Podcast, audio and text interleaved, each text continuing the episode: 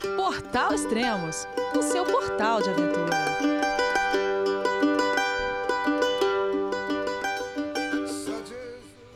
Bom dia, boa tarde, boa noite, bem-vindo a Extremos, o seu podcast de aventura. Esse é o terceiro podcast da Ciclo Viagem, O Outro Lado da Vida, com a Daiane Pilate. Vamos falar com ela então. Olá, Daiane, tudo bem?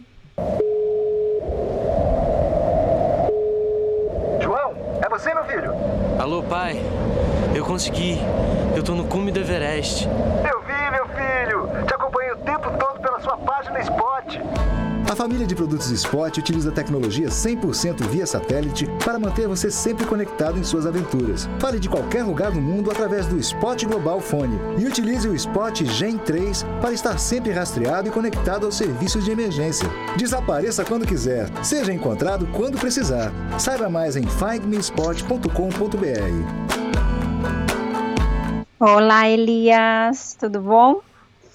Tudo bom, Daiane? Quanto Quanto tempo? tempo, hein? Oi? Quanto, quando foi o último podcast que nós gravamos? Que foi o segundo, né? Não sei, acho que faz uns 10 anos. faz o quê? Um ano? Um pouquinho mais? Aham. Nem sei, Elias, eu tenho que fazer as contas aqui para ver quanto tempo eu fiquei desaparecida no Chile.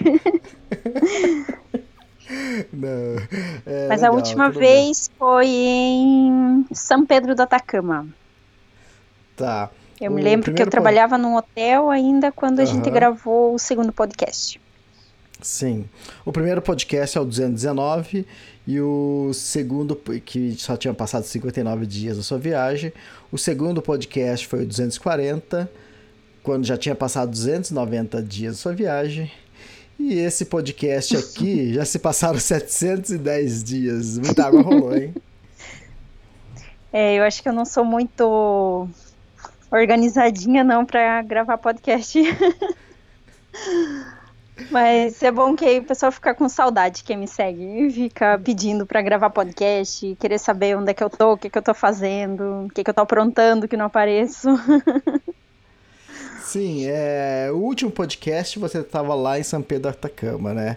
Lógico, eu vou ter que cutucar, você responde o que você quiser, entende? Mas Sim. desde então você sumiu, já faz um ano. Eu lembro que você tinha encontrado o amor da sua vida, que eu via fotos no, no seu Instagram, no Facebook, que não sei o que tem. Depois viajou pro Brasil e daqui a pouco sumiu. É, Ai, Cê- Elias, cê tá me pode- alfinetando aí. Sim, verdade. Eu, eu fiquei um tempinho em São Pedro do? Atacama. Mas não foi por causa de amor, não. Eu fiquei para trabalhar. A ideia era esperar o inverno passar, né? Como eu comentei no outro podcast, para cruzar as cordilheiras para Bolívia e e aí acabei ficando seis meses. Quando eu pensei em sair de São Pedro do Atacama, conheci uma pessoa. É, aí fiquei mais um pouquinho, fui visitar o Brasil, voltei, o namoro acabou. Dois meses, acabou. E aí, bom, aí fiquei mais um tempo também eh, em São Pedro e voltei para Santiago para trabalhar mais um tempo, porque eu também não, não tinha juntado muito dinheiro como eu gostaria. E, e aí fui para Santiago, trabalhei mais um tempo lá. Resumindo, eu fiquei oito meses em São Pedro do Atacama. É, São Pedro, oito meses. Aí fui morar em Iquique um mês, mais um mês em Antofagasta, vivendo algumas experiências. E cinco meses em Santiago. Antes de eu retomar minha viagem aqui para o Sul Chile. Ah, tá. E, É, e final de ano eu fui visitar minha família, né? Que tá nos planos, né? Uma vez por ano ir pro Brasil visitar minha família. Hum. Tem aquela frase, aquele ditado que diz que amor de verão não sobe a serra. Acho que a gente tem que começar a criar. Esse amor de verão não saiu nem da praia. Não saiu nem da, da beira da praia, não. Foi uma É. paixãozinha passageira. sim, sim, acontece. E acontece, né? Sim, Nem tudo vira em. Tinder nosso, nossa viagem, né, Elias? Nem só de Tinder vive exatamente. uma pessoa. Verdade, verdade. Uma viajeira. Tá, Mas, então, e enfim. depois que você, que você tava no Atacama, aí você resolveu descer. Por que não subir? Ah, porque desde que eu cheguei no Chile, todo mundo me falando, você tem que conhecer o sul do Chile, tem que conhecer o sul do Chile, o sul do Chile é precioso. E eu fiquei com isso na cabeça e e não só por isso que eu que eu não subi, mas por questões financeiras, eu fui pro Brasil, gastei um pouco meio demais dinheiro. É, ganhar em peso chileno e gastar em reais é muito bom, a gente se sente um pouco rica. E eu acabei gastando muito dinheiro no Brasil. E aí eu precisava me recuperar financeiramente. Fui para Santiago para trabalhar, porque aqui é muito bom para trabalhar com turismo, dá para juntar uma grana legal. E, e aí eu decidi então ir para Santiago, que é onde eu tinha oportunidade de trabalho. A Rosângela Ludovic me ajudou também, que já trabalhava com turismo lá. E, e aí eu fiquei lá cinco meses trabalhando. E foi muito boa a experiência. Foi incrível, foi é, revelador assim para mim também. Eu gostei muito de trabalhar como guia de turismo. Apesar de que nos dois primeiros meses em Santiago eu trabalhei como motorista. Ah, Eu não conhecia nada da cidade e cheguei trabalhando como motorista de, de turismo. Ah. Buscando as pessoas nos hotéis e levando para as vinícolas. E, e foi bem bacana. Adorei, adorei a experiência. Apesar Nada de estar Google trabalhando Maps legalmente. ajudar. ah, tá. Porque eu não Nada tinha como um licença. Google Maps pra ajudar? Hã? Nada como um Google Maps pra ajudar? Ai, meu Deus, e eu tinha um telefone na época, Elias, porque assim, eu fui roubada em Calama. É, Calama, pra quem não conhece, fica. É o aeroporto mais próximo ali de São Pedro do Atacama, né? E É eu fui lado. roubada em Calama, roubaram meu celular, passaporte, um monte de coisa bem importante. E aí eu não queria gastar muito com o celular, que eu não, não curto muito gastar dinheiro com essas coisas. E aí comprei o celular mais podre que existe no mundo. E o Google não funcionava, o Google Maps. E aí eu me ferrava em Santiago, dava milhares de voltas. Hoje, conhecendo a cidade, que eu conheço muito bem, eh, eu lembro assim que, nossa, dava voltas gigantescas para tipo assim, parar na uma quadra de onde eu tava. e tudo porque meu celular era muito ruim. E mas sim, com hoje em dia a gente se vira em qualquer lugar do mundo. Não, não tem mais complicação, não. É, tudo fica mais fácil. Sim. É, eu vejo muita, muita gente, muitos viajantes até, é, quando fazem seu- seus roteiros, eles descem pro Uruguai, cruza a Argentina ali na altura de, de Mendoza e, e atravessa por Chile, Santiago e sobe para Atacama, porque muita gente é fissurada para conhecer o Atacama. É, eu acho o Atacama lindo, já fui três vezes para Atacama. Mas, cara, pra mim, Atacama não tem nem comparação com o sul da- da- do Chile e da Argentina, não tá de longe, entende? A riqueza de beleza da Patagônia, pra mim, dá de mil a zero no Atacama, entende? Então, às vezes eu não entendo isso. Falo, mas por que não? É a parte mais bonita, vocês estão fugindo. Quer dizer, você tá na onde agora, é- nesse momento? É, é, é engraçado, porque todo mundo me fala isso, porque o deserto e não o sul do Chile, que é, é encantador.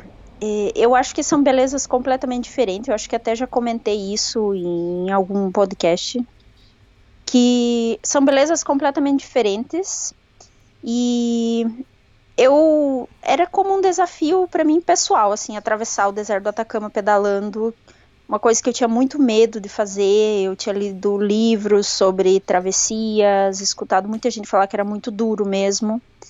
É, para mim não foi tão duro, talvez porque eu me preparei muito para isso. E mas para mim foi encantador, assim, os melhores momentos até agora no Chile para mim foram no deserto. Claro Bom. que, bom, Claro, só ficou no deserto. é, eu tô, Óbvio. bom, vou adiantar um pouquinho, eu tô na carretera Eu austral, sei. né? Você tá Mas eu acho que eu ainda não cheguei na cereja do bolo. Não, Eu acho ainda que eu tô eu acho que eu tô na bordinha do bolo ainda, não cheguei nem no recheio, porque ainda não superou, pra mim não superou o deserto. É, É, não, é, é algo muito, pra mim que foi muito diferente, muito especial assim, muito bonito. Aham. E, e eu queria, era um desafio pessoal. E agora estamos indo para o sul, né? Uhum, sim, exatamente. Então, vamos, vamos atrás desse lugar, esse mundo perdido. Aqui parece um pouco o mundo perdido de Jurassic Park. e como foi a é ideia muito... de, de ir para o sul? Porque você acha que começou com Rosângela, foi isso? Sim, então eu fiquei cinco meses trabalhando com ela em Santiago, morando junto com ela. A gente dividiu um quarto lá em, na Providência. E, e aí, assim, a Rosângela tinha alguns planos e que acabaram não se concretizando. E aí ela mudou de ideia. Ela também resolveu fazer o sul do Chile de bicicleta. Que a Rosângela já conhece o sul do Chile, mas não de bicicleta. E aí a gente resolveu sair junto, mas sempre com aquela ideia de que a hora que uma enchesse da cara da outra, se enchesse, a gente se abandonaria, porque a gente tem personalidade muito forte, né, as duas, e, e tem vontades diferentes também. Eu quero sim, fazer um estilo de viagem, ela quer fazer outra. Enfim, resumindo, nossa viagem durou 25 dias e que foi incrível para mim, é uma experiência bacana. É, eu não repetiria viajar com outra pessoa, porque eu não curto viajar com outra pessoa, eu curto viajar sozinha. É, não por ela, mas por mim. E, mas foi incrível, a gente viveu experiências, Elias, que, nossa, é muito, muito bacanas, assim, de morrer de medo de puma, de javali, de acampar em lugares é, muito, muito isolados, tipo um bicho assim procurando lugar para acampar, sabe? Uhum. Foi, foi bem, bem incrível mesmo. É, até teve uma situação muito engraçada, assim. Bom, engraçada agora, porque na época não foi tão engraçado. É, que a gente tava procurando um lugar para dormir, que a gente planejou dormir numa cidadezinha, chegou lá, ninguém ajudou a gente e, e, era uma cidadezinha muito pequena, mas parecia um pouco perigosa, assim. A uhum. gente sente, né, quando chega, se é legal ou não. E, e aí a gente resolveu seguir os quilômetros de absolutamente nada, só mata, e a gente tava pedalando muito perto das cordilheiras. E e aí a gente sabia que ia ter que fazer um camping selvagem, mas ali naquela região o camping ia ser mega selvagem. Assim, com direito a talvez puma e provavelmente javali, que tem muito naquela região. E na região do parque, como se chama? Conglio, não sei se, se você sabe mais ou menos onde fica, na região de Temuco ali. Tá. E Araucania, região de Araucania. Uhum. E e aí ali a gente tava procurando lugar para ficar, o lugar que ela gostava eu não gostava, o lugar que eu gostava ela também não queria. E aí a gente seguiu, seguiu até que a gente viu que ia escurecer, a gente ia ter que se meter em qualquer canto pra. A gente entrou numa porteira abandonada no meio de uns eucaliptos. E lá a gente olhou para ver se não tinha pegada de puma nem de javali para poder armar a barraca. E ali a gente uhum. passou uma noite assim bem com bastante medo porque tinha bicho em volta da barraca, a gente não sabia o que que era. E no outro dia a gente começou a pedalar de manhã e logo a gente viu pegadas de, de javali por toda parte, foi aterrorizante assim. A gente combinava de andar bem junto para, tipo, sei lá, puma não pegar nenhuma que ficasse para trás. foi não, para mim foi muito tenso. Eu não desfrutei pedalar perto das cordilheiras de maneira nenhuma. Eu tenho pavor de puma, de javali, então eu tenho muito pavor. E aí a gente tava toda preparada assim para a guerra, né? É, eu tava com lança-chamas. tipo, é um, um negócio de gás que que uma pessoa é? muito muito especial que eu conheci me, me, me deu de presente. É tipo, é um botijãozinho de gás, assim, com lança-chamas. Eu tinha meu canivete, a Rosângela tinha uma faca enorme de matar boi, assim. E que mais? Eu tinha spray de pimenta. Meu spray de pimenta não saía de perto de mim nem um segundo, assim. Uhum. E então eu não curti muito pedalar perto das cordilheiras por causa disso, porque ainda estava nevando muito, então o pessoal ali comentava que que quando neva muito, o puma desce, os javalis também. Então, tipo, foi horrível. Teve um É. dia, Elias, é, inclusive, que a gente viu uma vaca morta e ela tava assim, recém-morta. Tava muito fresca. E a gente sentiu um cheiro de puma muito forte. E aí as Hum. pessoas me perguntam, tá, mas como é que é o cheiro de puma, né? Como é que você sabe? É um cheiro, eu imagino que seja de puma, porque N- não era da vaca. E- Ah, não, não era da vaca, não. Era um cheiro que eu só senti quando fui no zoológico, na parte dos felinos lá, que eu senti esse cheiro forte. E era esse cheiro. Eu falei, Rosângela, assim, esse cheiro é de. É de puma, conheço esse cheiro. Aí ela. E ela também sentiu, era muito forte.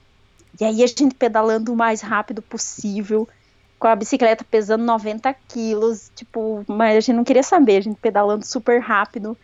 Eu falava, Rosângela, você cuida da direita, eu cuido da esquerda. A gente tinha toda uma estratégia para se cuidar nesse lugar. E assim, foi. Ah, Elias, para mim foi horrível esses dias pedalando. Mas Que eu que não tive sossego mesmo. Eu, O, bicho não, o bicho não faz nada. Ah, eu não sei, né? Tem lá o Cavalari diz, né, que pumas não comem ciclistas, mas eu não sei, vai que vai que o impacto ambiental aqui tá tão grande que ele Passou uns seis, me... Passou seis meses, ou três meses que o, que o Cavalari é, lançou o livro dele, apareceu uma pessoa morta lá nos Estados Unidos, por, por- um ciclista morto por um puma. por um puma, assim. É, eu não sei. Assim diz ele, né? Eu não, não quero eu não quero tá aí pra comprovar nada, nenhuma teoria dele. Então, Mas é que assim- Qual, que é o lance? Eu vejo Diga. que muitos ciclistas é, falam isso, né? É, tipo, ah, não encontrei lugar pra acampar. Da cidade A pra cidade B, vamos supor, tem 10 quilômetros. Você tem 10 quilômetros pra acampar. Eu, eu- às vezes eu não entendo isso. Falar não tinha lugar pra acampar, mas tinha. Você teve 10 quilômetros pra, sa- pra acampar entre o, o ponto A e o ponto B, entende? É que eu vejo que normalmente vocês querem ficar na cidade, Sim. num camping da cidade, mas esses 10 quilômetros é, é camping puro, né? Que vocês costumam É dizer que é puro campo. selvagem. Sim. É, eu, e- eu e a Rosângela, a gente até preferia acampar selvagem, assim. Quando Sim. dava pra gente ficar numa casa, claro, pelo menos uma vez por semana pra tomar aquela ducha maravilhosa, Exato. uma exato. cama, um carinho, uma comida. É legal, mas a gente gostava de acampar, eu adorava fazer fogo, ela até pegava no meu pé, porque eu queria fazer fogo em tudo que é lugar. E claro que aqui, aqui tudo é proibido também, né, de fazer fogo e tal, Uhum. mas é, eu curtia isso, sabe, de acampar. E aqui qualquer canto você pode acampar, eu até é mais seguro você se afastar um pouco da cidade e arrumar um lugar para acampar e, e ali ser feliz, né? E Então, eu não curto camping, não, vejo- Elias. Tá, entendi. É, uma coisa que eu vejo também, que o lance lá de, de ver pegadas, se você tá de bicicleta, com certeza é muito mais difícil você ver uma pegada de, de qualquer bicho, né? Porque normalmente ou você tá em estrada de, de asfalto ou estrada de terra e você tá passando rápido, Uhum. né? É, logo depois também eu fui fazer um, um trek em Porto Varas, é, era um trek curto, acho que de uns 15 quilômetros. A gente andou, acho que uns 4 quilômetros, já era aquela pegada enorme de, de puma, né? Porque tinha acabado de acontecer o, o- um vulcão ter entrado em erupção, então ficou aquela fuligem no chão, então qualquer coisa Uhum. é, é, deixava pegada. Então a gente, fácil.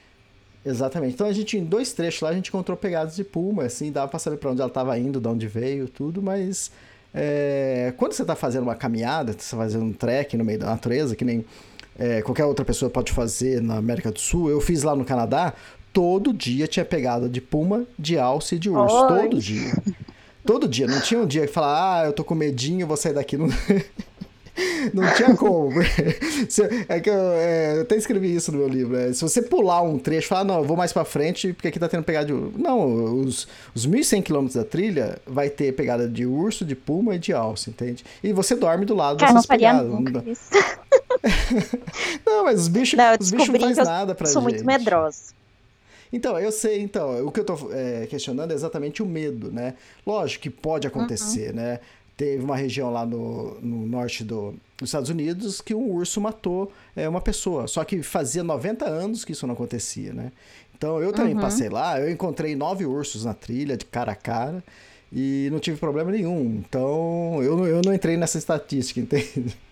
mas, mas Você não, vejo... não quebrou isso. O jejum do urso. Exatamente. Mas o que eu vejo que ah. todos os bichos, né? Não importa se é o puma, se é o alce, se é o urso. A primeira coisa que eles fazem é, já, já começa que é difícil a gente ver, porque eles escutam o barulho, nosso barulho muito antes que a gente pode enxergar eles. Então, dificilmente a gente vai ver eles na trilha. Quando eu consegui encontrar um urso, a primeira se coisa que ele fazia era, é sair correndo, né? Ele nu, nunca, nem um urso, tipo assim, ameaçou em vir em minha direção. Eu tinha o um spray bear também, mas eu nunca, ainda bem que eu não precisei usar. eu acho que por isso que eu falo que não tenho medo, né? Porque no dia que ele correr atrás de mim, eu vou falar que eu tenho pavor. Mas assim, Elias, é sabe o que acontece? Eu acho que eu fiquei muito impressionada, porque teve um dia, até vou contar essa história que é muito bonita. É, teve um dia que quebrou a corrente da, da bicicleta da Rosângela e eu até acabei não cedendo a minha corrente para ela, porque minha corrente não servia para bicicleta dela e tal. E, e aí eu falei, Rosângela, ela querendo arrumar corrente e tal, eu falei, Rosângela, vamos pedir carona, vamos de carona, não adianta a gente ficar sofrendo arrumando corrente aqui. A gente tinha acabado de sair da cidade, fazia 5 quilômetros. Uhum. E, e aí ela, não, vou tentar, vou tentar. Eu falei, tá, eu vou pedalando então, depois você me alcança, ou então vai de carona e me alcança.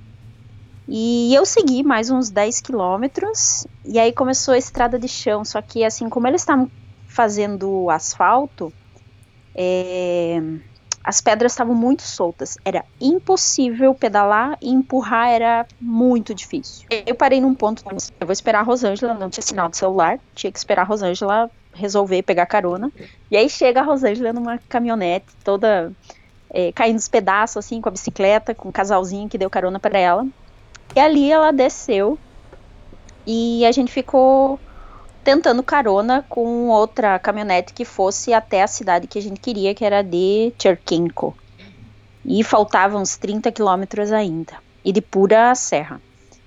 Aí a gente ficou ali, ninguém parava, ninguém parava pra gente. Eu já tava com vontade de jogar pedra atrás das caminhonetes, porque ninguém parava, Elias, sabe? Uhum. Tipo, caminhonete vazia, assim, que podia ajudar a gente, não ajudava. E aí veio uma outra caminhonete e eu falei pra Rosângela, eu vou pular na frente dessa caminhonete e vou me ajoelhar, implorar pra eles levarem a gente, porque eu não quero ficar aqui nesse fim de mundo. E aí essa caminhonete parou e resolveram levar a gente, só que eles também não iam para a cidade que a gente queria ir, acho que ninguém ia para aquele lugar. E, enfim, aí eram três pessoas que levaram a gente pra. Eles chamam aqui de parcela, que é como uma chácara, né? Uhum. Que eles tinham acabado de comprar ali na região e levaram a gente para lá, iam ajudar a Rosângela a arrumar a corrente e tal. E depois a gente ia seguir viagem. Só que essas pessoas pareceram para mim muito estranhas, muito estranhas mesmo. Mas a Rosângela estava confiante e eu confiava na Rosângela, no sexto sentido dela, que ela disse que é bem apurado. E, e aí eles falaram, ah, vocês podem ficar, a gente alugou uma cabana aqui e tal, porque a gente comprou um terreno faz pouco tempo e a gente tá construindo, vocês podem ficar na cabana. E quando a gente chegou nesse terreno, não tinha cabana nenhuma, era só um trailer. Putz, eu fiquei super cismada. Fiquei com o pé atrás, analisando as pessoas o tempo todo. A Rosângela não, a Rosângela já foi arrumando a corrente dela, um senhorzinho lá ajudando ela e tal. E eu fiquei bem cismada. Quando a gente chegou, o, o cara pegou uma pistola de, de chumbinho, assim, de, de pressão, uhum. de, de ar comprimido, e, e, começou a brincar e tal. Daí eu achei tão estranho, pensei, esse cara tá querendo me intimidar. E aí eu comecei a ficar com medo. E ficava analisando, o pessoal analisando, aí eles falaram, ah, se vocês quiserem, podem ficar essa noite aqui, amanhã a gente leva vocês lá pra, pra encruzilhada e aí vocês seguem a viagem de vocês. E a Rosângela queria ficar. E eu acabei concordando, mas estava bem, bem desconfiada. Só que o que acontece é que começou a nevar naquela noite. E nevou por uma semana. E a gente não conseguiu sair da montanha. A gente ficou uma semana na casa da. Na, nesse, a gente ficou, na verdade, duas noites nesse trailer. E, e era muito difícil, porque era tudo muito úmido, muita neve, muito frio. E eu já estava um pouco irritada de ficar presa ali, sabe lá por quanto tempo, um mês, não sei. E aí acabou que levaram a gente para uma cabana que eles tinham alugado, que era mais confortável, que tinha luz, que tinha é, aquecimento, enfim. E ali a gente ficou mais alguns dias, que totalizou sete dias até a gente conseguir sair da montanha, diminuir a neve. Eles levaram a gente até até perto dessa cidade que a gente tinha aqui, Cherkenko, e, e aí a gente conseguiu seguir viagem. Mas, resumindo, no final foi uma experiência incrível, mas no primeiro dia realmente eu tava achando que essas pessoas tinham sequestrado a gente. e sei lá, e um, sequestrar a gente pro resto da vida, alguma coisa assim. Usar a gente como escrava para trabalhar no, no terreno deles. Porque Elias era muito afastado. Para você ter uma ideia, era tipo era muito encostado com as cordilheiras, entende? Não tinha Sim. vizinho ali, eu não sabia nem direito onde eu tava. É, eu depois falei para Rosângela, eu achei que essas pessoas sequestraram a gente, sinceramente.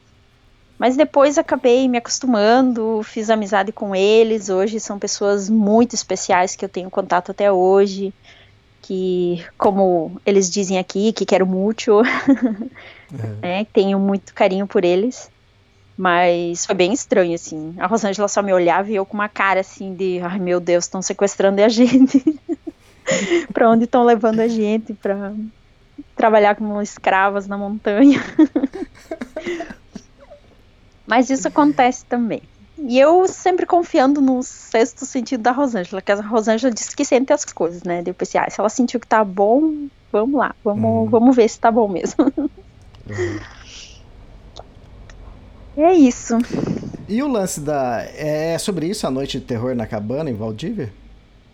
Ah, não. Tá. Não, não é não. É, eu passei. Eu fui sequestrada, na verdade, Elias. Aí sim eu fui sequestrada e correr perigo. Você, você, eu já não tava mais com a Rosângela. Ah, então, faltou ser sentido dela. É, não faltou aí pouco. a companhia dela, né? Pouco. É que assim, aí depois dessa, dessa semana presa na montanha, é, a gente foi, bom, a gente pedalou sempre costeando as cordilheiras até chegar em Vila Rica, Pucon. E entre Vila Rica e Pucon a gente acabou se separando. Eu fiquei um, uns dias ali em Pucon, ela também, acho que fez um voluntariado ali. E eu segui querendo mais ir pelo litoral do que pelas montanhas, até porque eu não queria pedalar onde tinha puma sozinha, porque não tinha ninguém para dar pro puma comer, né? E aí eu, eu fui para Valdívia. Diana. E. Diga. Então, é, antes de você entrar nessa história, vamos, vamos, deixa eu explorar mais um pouquinho o lance de viajar a dois, né? Porque é o que eu uhum. ando fazendo atualmente, né? Para escrever meus livros, eu, é, eu sempre convido uma mulher diferente para fazer a companhia, para ter mais história e para vivenciar toda uhum. a aventura junto, né? E depois poder passar é, para o leitor uma coisa mais completa. E, e é mais ou menos isso que você falou, não, não é fácil. Você, você ainda conhecia a Rosângela, né? Normalmente as pessoas que eu convido eu não conheço, só conheço lá na trilha. No Sim. dia que chega lá no país que eu acabo conhecendo. É, isso é legal também. também. é, e arriscado é pra caramba, né? É, então, é...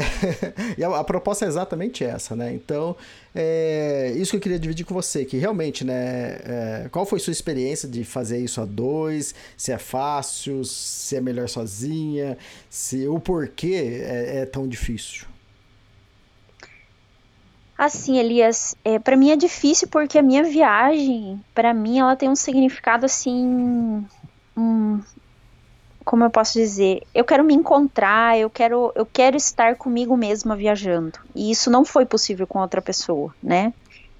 É, então, mas isso não significa que a Rosângela não seja boa companhia, né? Ou eu não seja boa companhia para ela, porque a gente viveu cinco meses maravilhosos em Santiago. Assim, de, nossa, eu não vivia sem ela em Santiago. A gente trabalhava junto, a gente ia para casa junto, fazia tudo junto, tudo grudado o tempo todo e foi a melhor experiência da minha vida com outra pessoa, assim, sabe, com uma amiga. É, mas para viajar hum, não deu certo, sabe? Não, não por ela, para mim. Eu não, eu acho que eu não funciono viajando com nenhuma pessoa. É, eu gosto, por exemplo, de, de manhã acordar e saber que eu tenho todo o tempo do mundo para sair da barraca, para montar meu equipamento, tomar meu café da manhã. Se quero sair, saio, se não, não. E com outra pessoa sempre você tem que dividir opiniões, enfim, não só isso, mas é, a viagem em si é, para mim é extremamente maravilhoso estar sozinha. Eu adoro estar sozinha. É, enfim, é mais por causa disso. É, eu não curti a experiência de viajar com outra pessoa. Independente de quem seja, podia ser, acho que, o amor da minha vida, que eu acho que eu não ia querer viajar junto. acho que, acho que assim, não, não de bicicleta, pelo menos, sabe? De bicicleta. Hum, nossa, eu desfruto muito sozinha, desfruto muito. Eu falo com vaca. É... Ai, eu. falo com a natureza, eu grito, eu canto. É assim, desfruto a liberdade mesmo, sabe? As vacas e... respondem? Sim, sim. As vacas respondem, as cabras também, as, as ovelhas. Até foi engraçado. Ontem, ontem eu tava gravando um áudio para uma pessoa bem querida que eu tenho aqui no Chile. E, e aí quando eu olho todas as vacas me olhando, eu, ah, que você tá me olhando? Bisbilhotando minha conversa. ah, é muito bom é muito bom viajar sozinha. Eu acho que ela também está desfrutando muito mais a viagem sozinha. E sabe, o, o mais importante, Elias, é que quando você está em duas pessoas, você não se propõe tanto a conhecer as pessoas durante a viagem, a ter novas experiências. Você parece que se isola com essa outra pessoa. É, é inconsciente isso, acaba acontecendo. Né? Você conversa com ela, você está sempre com ela. E sozinha não, sozinha você, tipo, tá abandonada ali no mundo, as pessoas chegam mais em você, você também tá mais aberta a, a novas experiências, enfim. E, e é isso, eu, eu gostei muito de viajar com ela, porque a gente viveu coisas incríveis, medos terríveis, experiências maravilhosas, e mas estou muito feliz sozinha, claro. Que essa é a proposta tá... da minha viagem, né? Para quem tá ouvindo esse podcast, é, eu devo gravar em breve um podcast com a Rosângela, que a gente já tinha combinado, acho que uns 4, 5 meses atrás, quando ela tava montando o projeto já. E, sim, legal. Sim. Quando ela tava morando lá comigo ainda, gente. Ai, temos que gravar com o Elias, temos que gravar com ele. é, legal. Mas é difícil, é. né, Elias? Gravar é complicado. Quando tem sinal é que, até falando um pouquinho sobre isso, porque muita gente há muito tempo me perguntava quando você vai gravar de novo. Mas era complicado, porque quando o Elias tinha disponibilidade, eu não tinha internet. Ou quando eu tinha internet, você não tinha disponibilidade, ou eu tava num lugar, tipo, que era impossível gravar. Eu tava, como esses dias, né, que eu tava numa casa lá que não dava para gravar podcast. Uhum. então, mas enfim, um ano depois deu certo, né, Elias? Exato. Ah, e vamos falar então o que aconteceu. Você foi raptada então? É, eu, então, aí depois que eu me separei da Rosângela, eu fui mais sentido Costa, né? Eu queria conhecer Valdívia, todo mundo me falava que era incrível, enfim, odiei Valdívia. é, eu acho que não, não tem nada de atrativo lá. É mal explorada a cidade, porque tem belezas naturais sim, mas é, a, a cidade está tá um pouco mal cuidada. Então, é, no dia anterior eu estava em Los Lagos e eu já estava olhando essa cidade fazia alguns tempo, algum tempo antes de chegar em Valdívia, uns 50 quilômetros mais ou menos. E eu falei, eu vou acampar nesse cemitério dessa cidade. Uhum. Eu tinha uma vontade de acampar em cemitério, principalmente de invadir assim, um cemitério. Eu não queria pedir, queria invadir de noite um cemitério e acampar. E foi aí que eu comemorei os 5 mil quilômetros da, da minha viagem. Uhum. E aí eu entrei em contato com um, um Couchsurf para ele me receber em Valdívia. E aí eu falei, ele perguntou, ah, onde é que você tá? Eu falei, ah, eu tô no cemitério aqui em Los Lagos. Ele, ah, eu não acredito que você tá no cemitério. É, venha para Valdívia, se quiser eu te busco, eu te entrego a chave da minha cabana, você fica lá e tal. era um dentista, supostamente, e que, assim, estava me tratando super bem, parecia ser um anfitrião muito bom. E eu fui para Valdívia no outro dia e conheci o consultório dele, um pouco, um pouco estranho o consultório dele, era tipo numa junta de vizinhos, assim, algo bem simples, tal, para num bairro assim mais pobre e tal.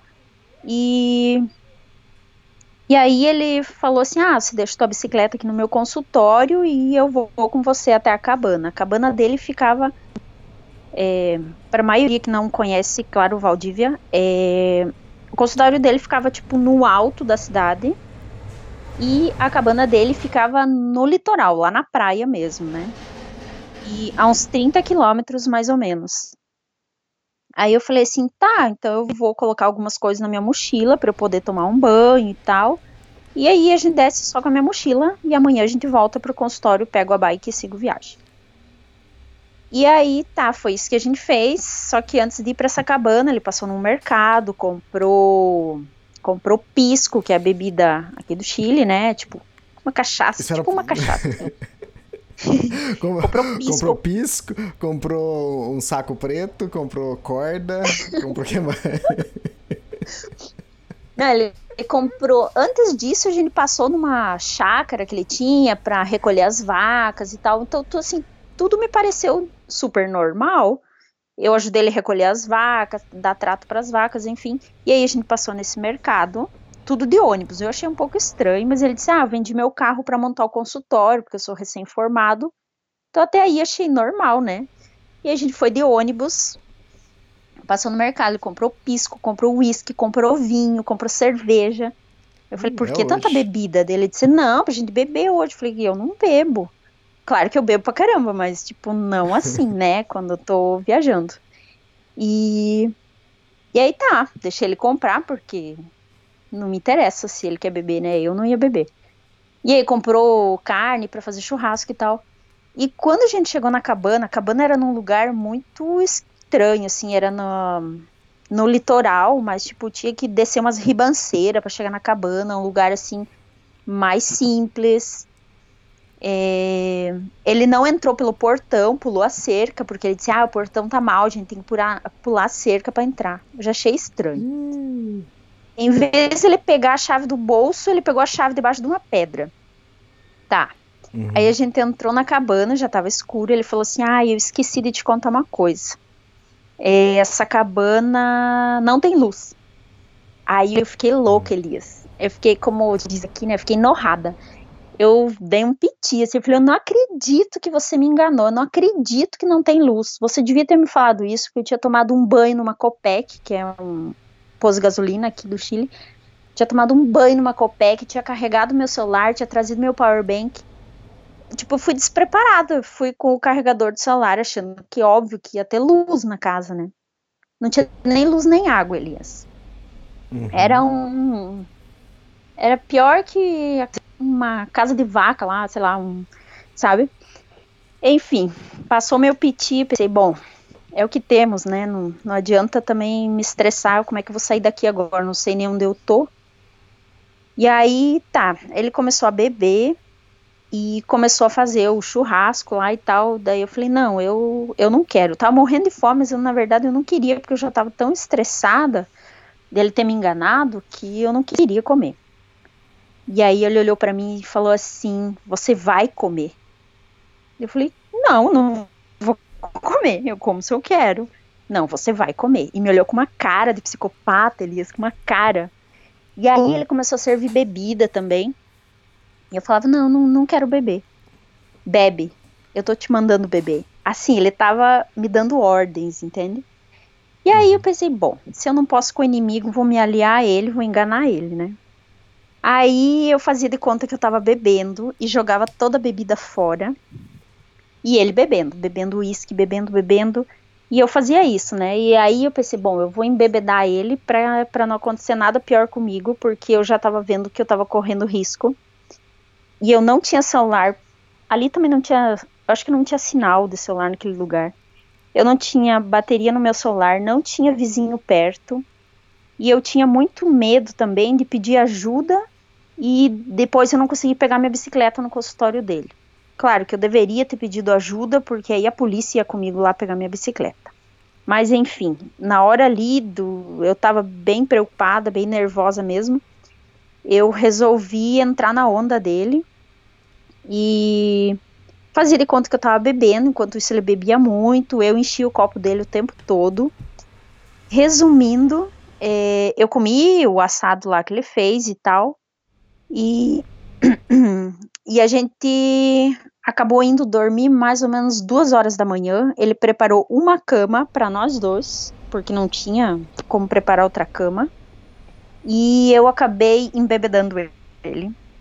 Uhum. E ele foi dormir muito, muito, muito bêbado, quase em coma alcoólico, para que não acontecesse nada mais sério, porque realmente eu estava bem preocupada eu não tinha como sair da casa porque ele trancou a casa e escondeu a chave. Eu estava trancada dentro da casa. De manhã eu tentei sair, eu também não consegui. E eu tive que esperar ele acordar de manhã, que ele tinha é, paciente no consultório, para marcar, para poder sair junto com ele. E todo esse tempo eu fazendo de conta que era amiga dele, e ele me falava coisas assim: por que você não mora aqui no Chile? É, quantos filhos você quer ter? Podemos ter cinco filhos. Ele ficava falando coisas assim muito loucas, sabe? E eu uhum. entrava na onda dele. Falei, não, cinco filhos parece que tá bem.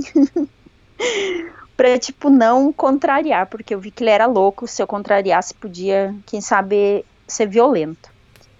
E aí, no outro dia de manhã, a gente foi pro consultório dele. A hora que eu cheguei no consultório, que eu me senti livre e me senti é, segura, Aí eu arrumei todas as minhas coisas, eu já não falava mais com ele, ele falava comigo, eu só respondia com, com grosseria, já estava super estressada, arrumei minhas coisas e fui embora.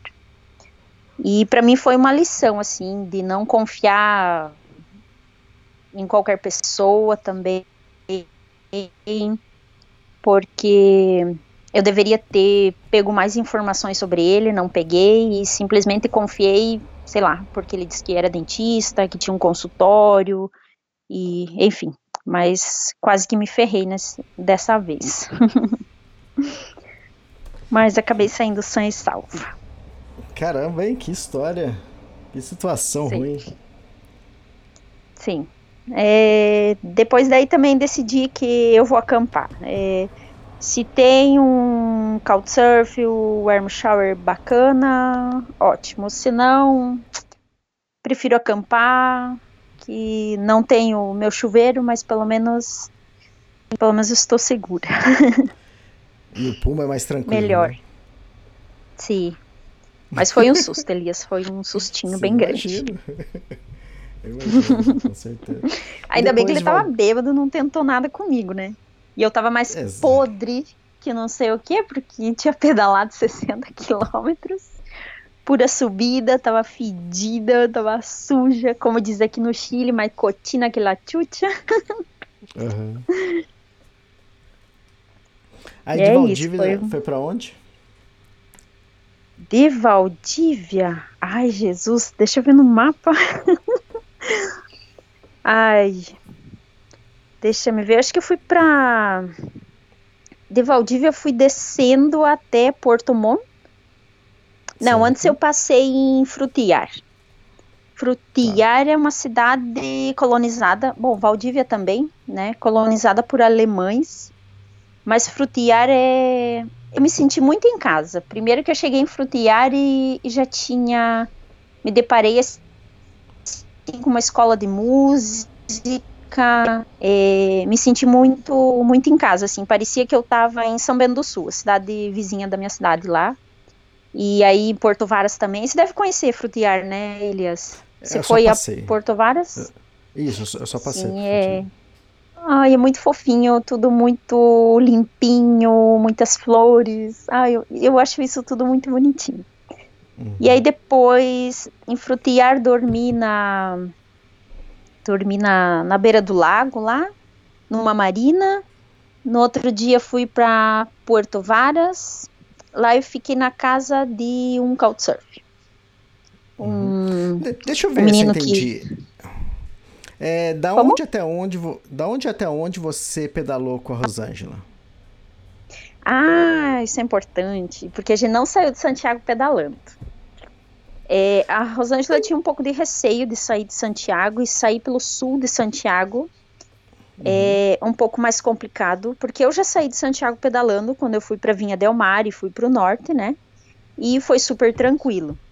Mas sair pelo sul de Santiago é um pouco mais complicado, que pega um, um trecho muito grande de cidade, lugares um pouco mais mais simples que podem ser perigosos, né?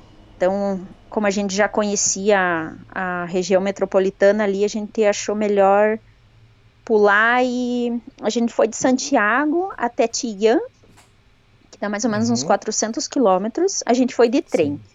Ai, foi incrível. O trem é muito lindo, muito limpinho, organizado. A gente foi assim encantada. Muito bonito. Foi em Tian que a gente começou a nossa viagem aqui no sul.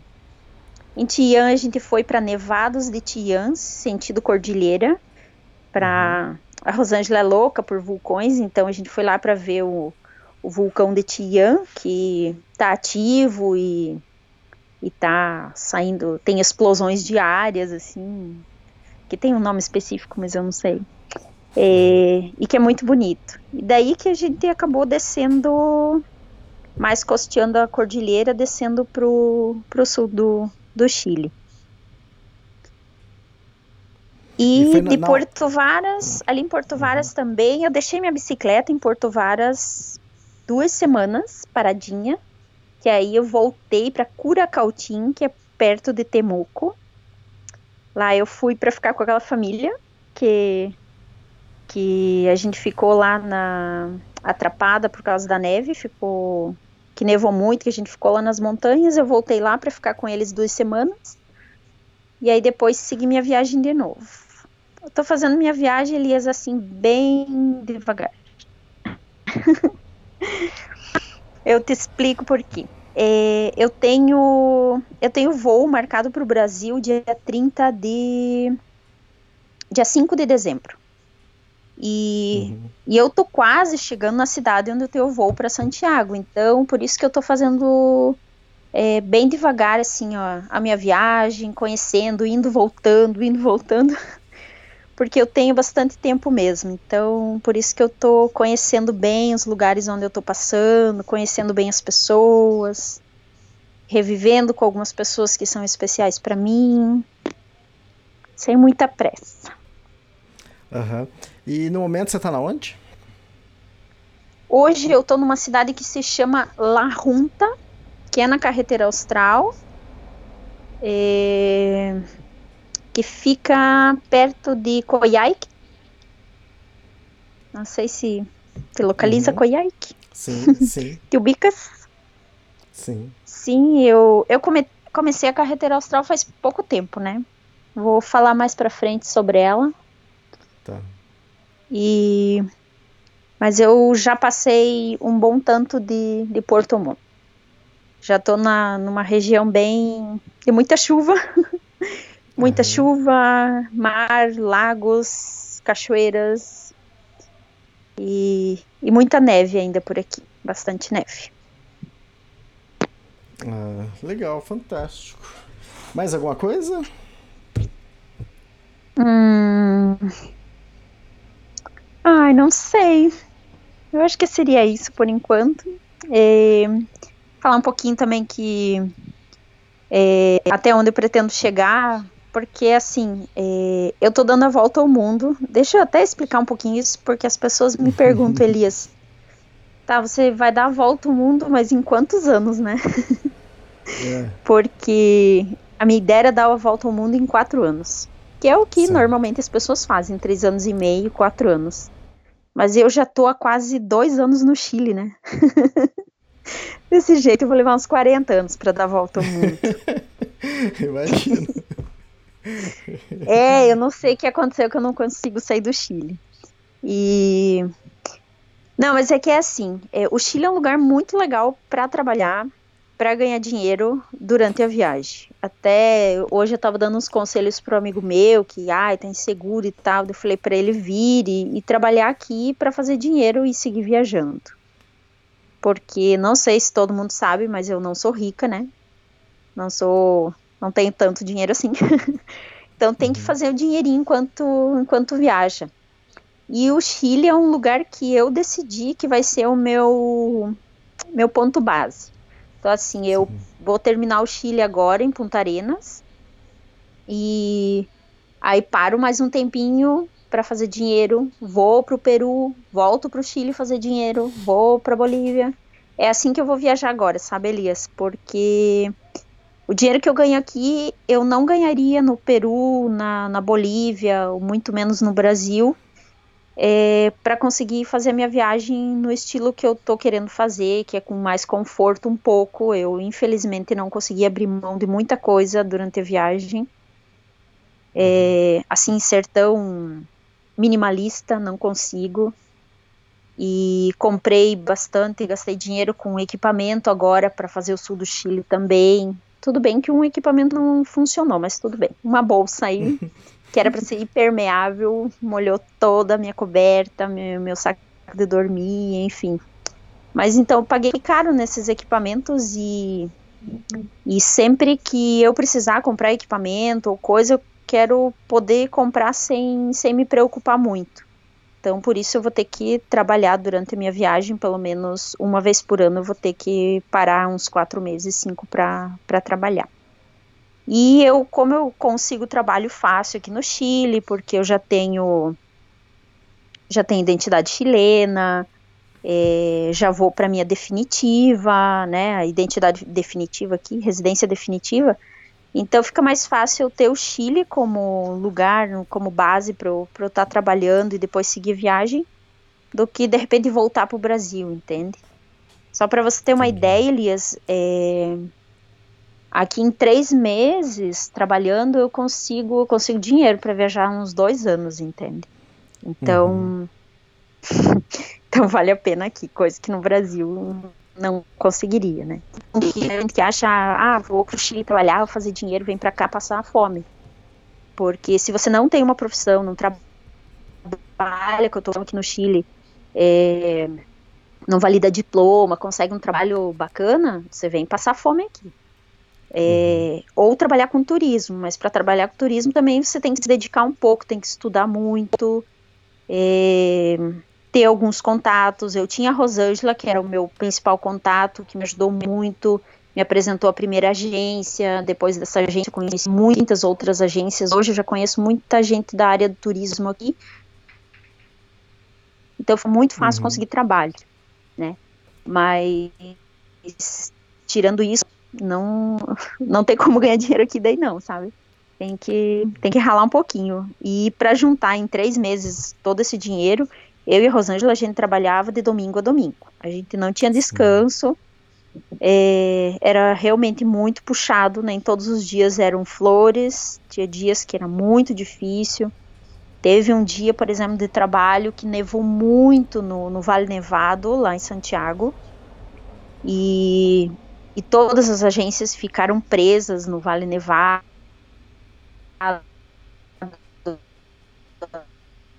até assim, nem tudo são flores.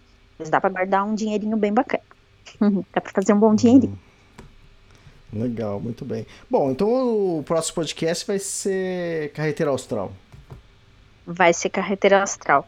A gente já podia até quase marcar, Elias, porque eu eu vou chegar em Coyhaique é, logo, porque eu tô pertinho de Coyhaique, tô a 300 quilômetros de Coyhaique, lá eu vou deixar minha bicicleta. E dia 30 tem um voo marcado em Santiago, eu fico cinco dias é, curtindo um pouco, se é que vai ser possível, né, que estão destruindo Santiago com as manifestações.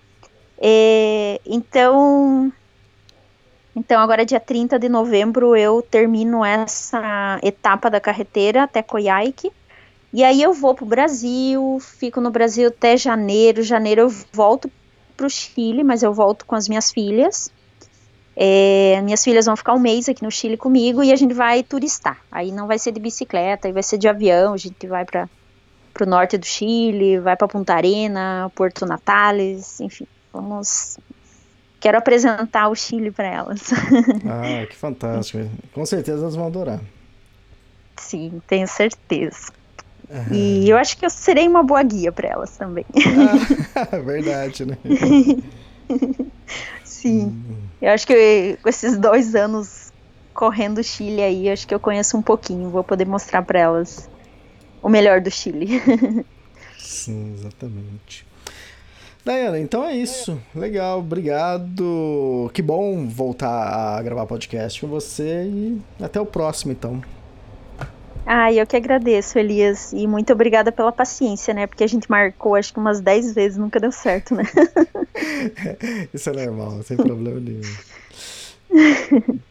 Então, Não, mas agora então tá já deixamos marcado. Dia 29 de novembro tem o podcast sobre a carreteira austral. Uhum. E, e posso, posso deixar uma. Deixar como uma dica? Pode, lógico. Ai, esse podcast vai ser muito engraçado, Elias. Muito hum. engraçado. Com direito a xixi na calça. Meu Deus. Outro, né? Porque eu já fiz uma vez, né? é, no deserto lá. Hum. Enfim, mas eu acho que eu contei isso num podcast. É, então, quem tiver curioso, é, acho, acho que sim, acho que sim. É. é. Oh, mas a vida tiver... aqui no sul é difícil, chove muito. Até o é, motorista regi... do ônibus já viu minha bunda. Mas isso eu vou contar no outro podcast. Então, é, Ai, você tá falando é, segredinhos, é, segredos de quem viaja de bicicleta sozinho. Uhum. Você tá falando ao sul, Não mas essa região que é, essa região onde você tá nesse momento é uma das é, ela, acho que deve chover uns 320 dias por ano. Uma vez eu, eu estive por aí, né, em, em Porto Monte, em... Você está começando a Patagônia, sim. Ainda, né? Na verdade. É, eu estou começando a, carreteira, a carreteira austral, sim. Mas uhum. essa é a região que mais chove, Elias. Isso, Assim o povo me falou aqui. E eu olho no mapa, assim, de 10 dias, tem meio dia de sol. É, é assim. É incrível, chove muito. Aqui não dá para esperar dar um dia de sol para sair pedalar, senão você vai levar cinco anos para fazer a carreteira. Exato. É verdade. É o seguinte, quem ficou curioso para saber lá a história do xixi, ou é o podcast 219 ou é o podcast 240. Vocês escutam lá. E sobre o segundo xixi, então vocês ficam sabendo no próximo podcast, então. Dayana, obrigado. Você é conhecida como a cicloviajeira que mais faz xixi na calça durante a viagem. Verdade. Legal então, Dayana. Obrigado e até o próximo. De nada, até a próxima. Beijo. Beijo, tchau.